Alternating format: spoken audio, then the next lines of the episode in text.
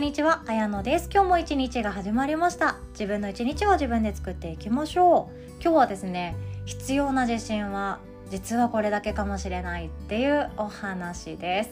自信っていうのは、えーと、自分を信じるって書いて自信って言いますよね自信がなくてああだこうだって言ってみたり自信がないから何かができないって思ってみたり自信がないから私はやらないって言い訳してみたりなんかそんな形で自信って何か自分を守る時に使ってしまう言葉だったりもしますし自信がないっていうせいにして私たちは自分のことを傷つけないように守っていることもあると思うんですね。で自信は私の中でも基本的に持たなくていいって思ってます。自信はいらないって思ってるタイプの人間なんですね自信があるから言い訳したくなるし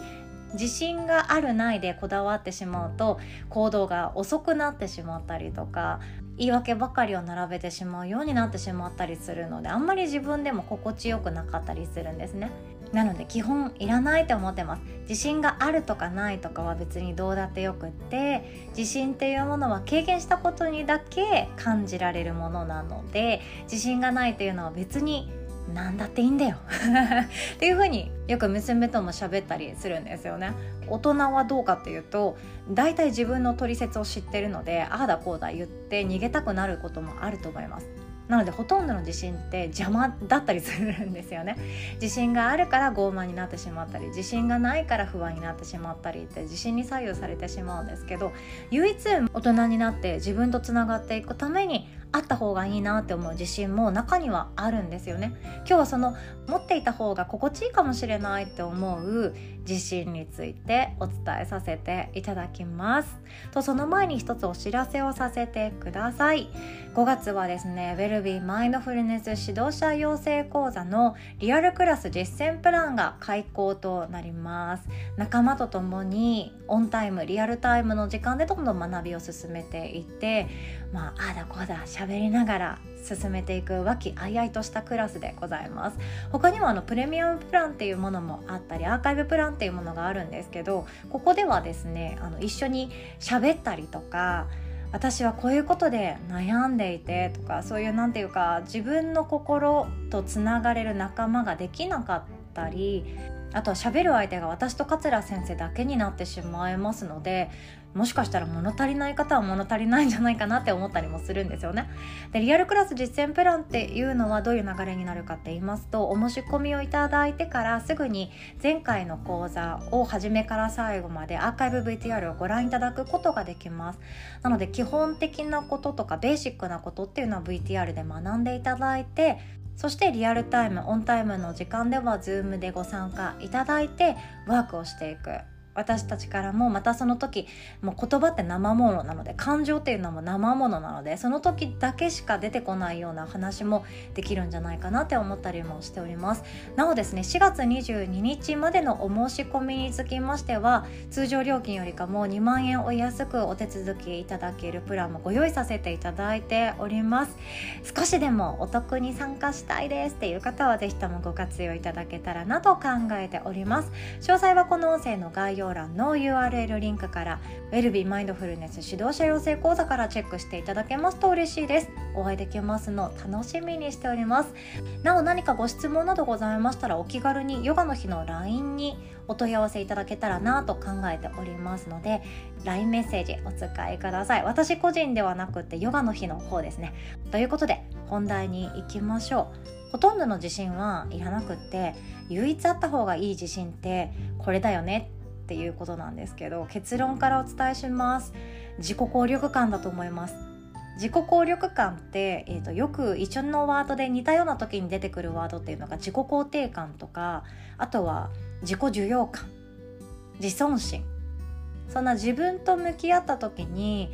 自分のこと自分今どういう状態かなっていうのを感じられやすくするために使われるようなそのその感情表現種類っていうものの中で一つ出てくるかなと思います。自己肯定感っていうのは私 OK だよねっていうことで自己肯定感が高いからいい低いから悪いとかそういうんじゃないんですよね。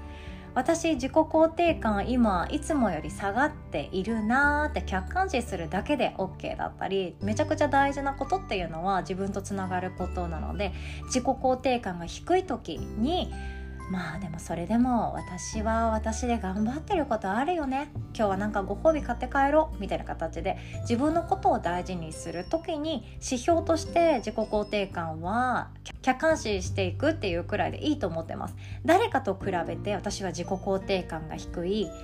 あの人は自己肯定感が高くて素敵だってそういうのって全然あのどっちでもよくって自己肯定感は自分の今の状態を知るだけでいいんですよね。だしほとんどの方が自己肯定感って低いと思います。でも自己肯定感が低いから努力しますよね。磨きますよね自分のこと。で今日お伝えしたいのは静かなる自信って言われていてそれが自己効力感なんですね。自己肯定感とはまた少し違っていて自己効力感は何かっていうと私ならできるとかやってみなきゃわからないとか私は大丈夫っていうその何か物事とか行動の対象がある時に感じられる感情心の状態だったりするんですね。自己効力感が低い時って、えー、と何をするのも不安で仕方がないんですね。いやだって私コミュニケーション能力めっちゃ低いもんとかおしゃべり下手くそだもんとかいつもその場の空気ばっかり読んでなんかもう本当に疲れちゃうから人間関係下手くそだし面倒くさいしもう一人ぼっちでいいやって思うことその自己効力感が低いと何をするにも前進っていうものがしづらいまあ前進できないっていう状態が自己効力感が低いっていうふうに思われているんですよね。転職活動をしたいなって思っていたとしてもいやいやだって私こんなスキルも何もないし営業部しか経験したことないから明確な使える資格とかもないし私なんて誰にでもできる仕事しかもらえないんだろうな。やめとこっかな。いや無理無理無理できっこないよみたいな。これまあ昔の私ですけれども 自分に自信がない。やってみなきゃわからないっていうのが分かっては頭では分かっているけどいや私にはできっこないって自分で勝手に結論を出してしまっている状態。これが自己効力感が低い状態かなって思います。じゃあ自己効力感が高い状態っていうのは何かというと物事に対して湧いてくる感情なので転職活動だったら転職活動。やってみなきゃわからないよね。であったりもうやりたいっていう結論が自分の中で出ていて23年後の未来に向かっては一つずつ小さなステップアップをしていきたい。だから今回の転職は必須なんだって決断している方であれば私ならできる。であったり誰かと比べて私はあの人よりもコミュニケーション能力も低いだろうし容姿もなんか普通だし そんなにおしゃべりも上手じゃないしクレームとかもらった時の対応も下手くそだけどいやでもできるかもしれないよね。っていう感じ。静かなる自信なんですね。自信満々になんだろう私に任せてみたいな私がやるみたいな私はできるからみたいなメガホン使ってみんなに叫ぶことじゃなくって静かなる自信っていうのは自分と対話をしていく過程そのものだと思うんですね。何か新しいチャレンジがある環境の変化がある自分の居場所を変えたいって思っているもしくは変わったばかりだったとするいろんな状況があると思うんですけどその物事に対してそこの環境の中でいや私ならできるかもしれない。大丈夫だよ。だってこれまでもこんなことできてきたじゃん。大丈夫って言ってあげられる。自分のことを大事にする一つの手段っていうのがこの自己効力感を発揮していくことなんじゃないかなって思うんですよね。でこれって何か努力しなきゃ、えーと、ゲットできないものなのかとか何かサプリ飲んだら変わるんですかとか そんなことって全然なくって本当私たちの毎日の中の小さなステップアップをしていくっていうのが一番いいですね。でとってもとってもシンプルなところで言っていくと一番小さな成功体験をしていくっていうのが大事だそうです。子供の頃ってこの小さな成功体験の積み重ねだったと思うんですよね。誰かから「いやまるちゃんより歩くの早いよねとかまるちゃんよりハイハイするの早いよねとかまるちゃんより離乳食食べるの早いよねとか言われたところで何も気にしてなかったじゃないですか多分。そんな周りの目を気にして綺麗に離乳食食べる赤ちゃんなんていないわけで。美味しいからもっとくれってなるしハイハイもあれが見たいよっしゃ行ってみるとかあれが見たい机の上のものが見たいよっしゃ立ってみるとか歩いてみるとかそんな風に私はできるとかそれさえも考えてなくってやりたいやるやりたいやるっていう繰り返しだったんですね。でその時って本当に批判もされてなかったはずです。近くに多分大人がいてくれて頭ぶつけないようにとかたくさん守られて私たちは育ってきたはずなんですよね。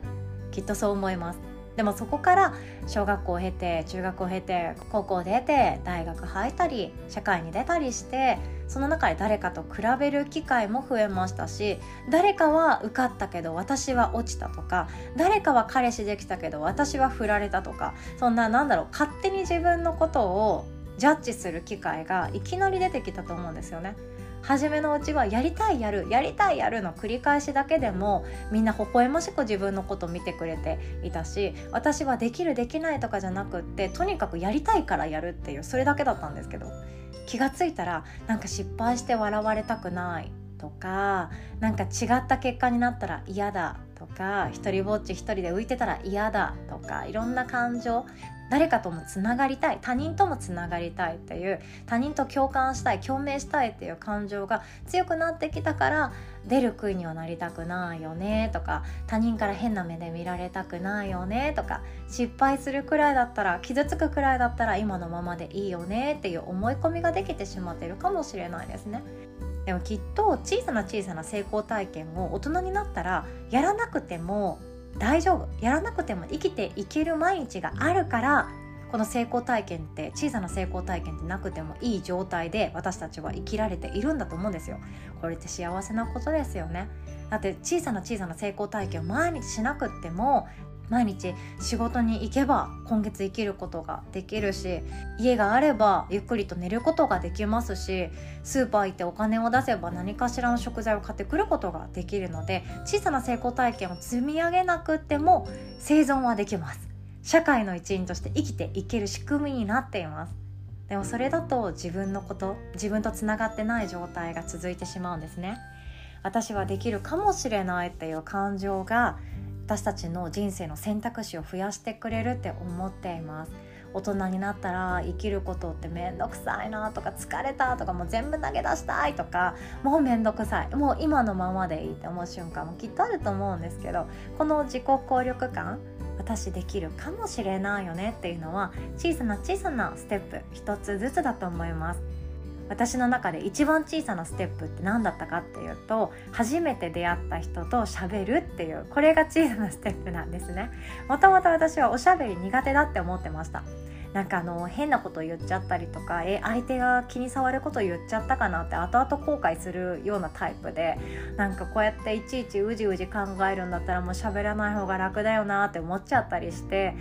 なんかそういうじめっとしたところもあったんですよね。なので私の中でおしゃべりって結構自分にはさせたくないことの一つだったりもしました。好きなんですけどね。相性のいい相手がいたら心地よくしゃべることができるけどでもなんかみたいな。その人によりますよね。自分が苦手だなって心のどこかで思っているような人に対して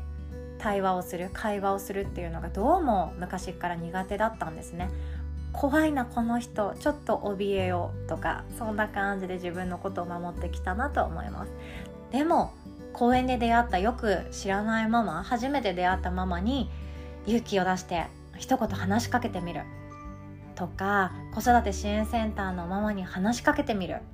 とか転勤族やっていく中で誰かと喋るっていうのは私の中でも攻撃とかじゃなくて防衛なんですよね。防御なんですよね。自分の心を守るために勇気を出して自分は苦手だって思い込んでいたおしゃべりをやってみるっていうこと。これを繰り返していくと小さな小さな成功体験になってあ私話すのそんなに嫌いじゃないな苦手じゃないんだ思い込みなのかもしれない。こういう時に苦手なだけだもんねっていう風にどんどんどんどん思い込みが剥がされていって私はできる私はできるかもしれないやってみなくちゃわからないに変わっていったのかもしれないななんても思いました。でもちろんまだまだ私もですねある分野においては自己効力感が高いんだけどある分野においては自己効力感めちゃくちゃ低いとかあるんですよね。掃除片付け家事あとタイムスケジュール。いろんなところでポンコツ具合を発揮はしているんですけれどもまあでもなんとかなるよねとか忙しい毎日があったとしてもいや私なら乗り越えられるよねっていう静かなら自信他人に言いふらすとか他人に宣言するとかじゃ全然なくてなんかわかんないけど自分の中で心がちょっとストンと地に足をついている感覚それが自己効力感なんじゃないかなと思います。自分とつながるのその後かもしれないんですけどいや私できるかもしれないよね。とかこれまでできなかったのはこういう理由があったからであって今回はできるかもしれないよねとか何か自分の中で新しい人生が始まっていくチャンスそれが自己効力感になるんじゃないかなと考えております。ということで今日はこんなお話でございました。最後までお聴きくださりいつも本当にありがとうございます。そして来週になりました。4月24日の朝9時30分スタートですね。あなたの手のひらのお写真を使って手相鑑定実際にやってみましょうという体験講座をご用意させていただいております。そしてあの手相がやっぱり好きだなと思ったのでワークショップ開催させていただいております。当日はですね皆さんの送ってくださった手のひらのお写真を使いながら一人一人こんな感じですっていうプチ鑑定をしながら手相を学んでいくっていうスタイルでやっていきたいと考えておりますのでなんかねちょっと面白いですよ。手にこんなにもいろんなこと書いてるんだとかいろいろとお伝えできたらなと思っておりますので毎回あのお腹いっぱいでしたみたいな形であのさよならすることがあるんですけどもそのくらいあのたくさんたくさんギブしたいシェアしたいということあるんですよね。是非ともご興味ある方はこの音声の概要欄の URL リンクから募集中オンラインセミナーワークショップからチェックしていただけますと幸いです。お会いできますの楽しみにしております。なおこのワークショップはですね無料でご参加いただけますので是非ともご参加いただけたらなとぜひともお会いできたら嬉しいです。ではお互い素敵な一日を作っていきましょう。最後までお聴きくださりいつも本当にありがとうございます。おしまい。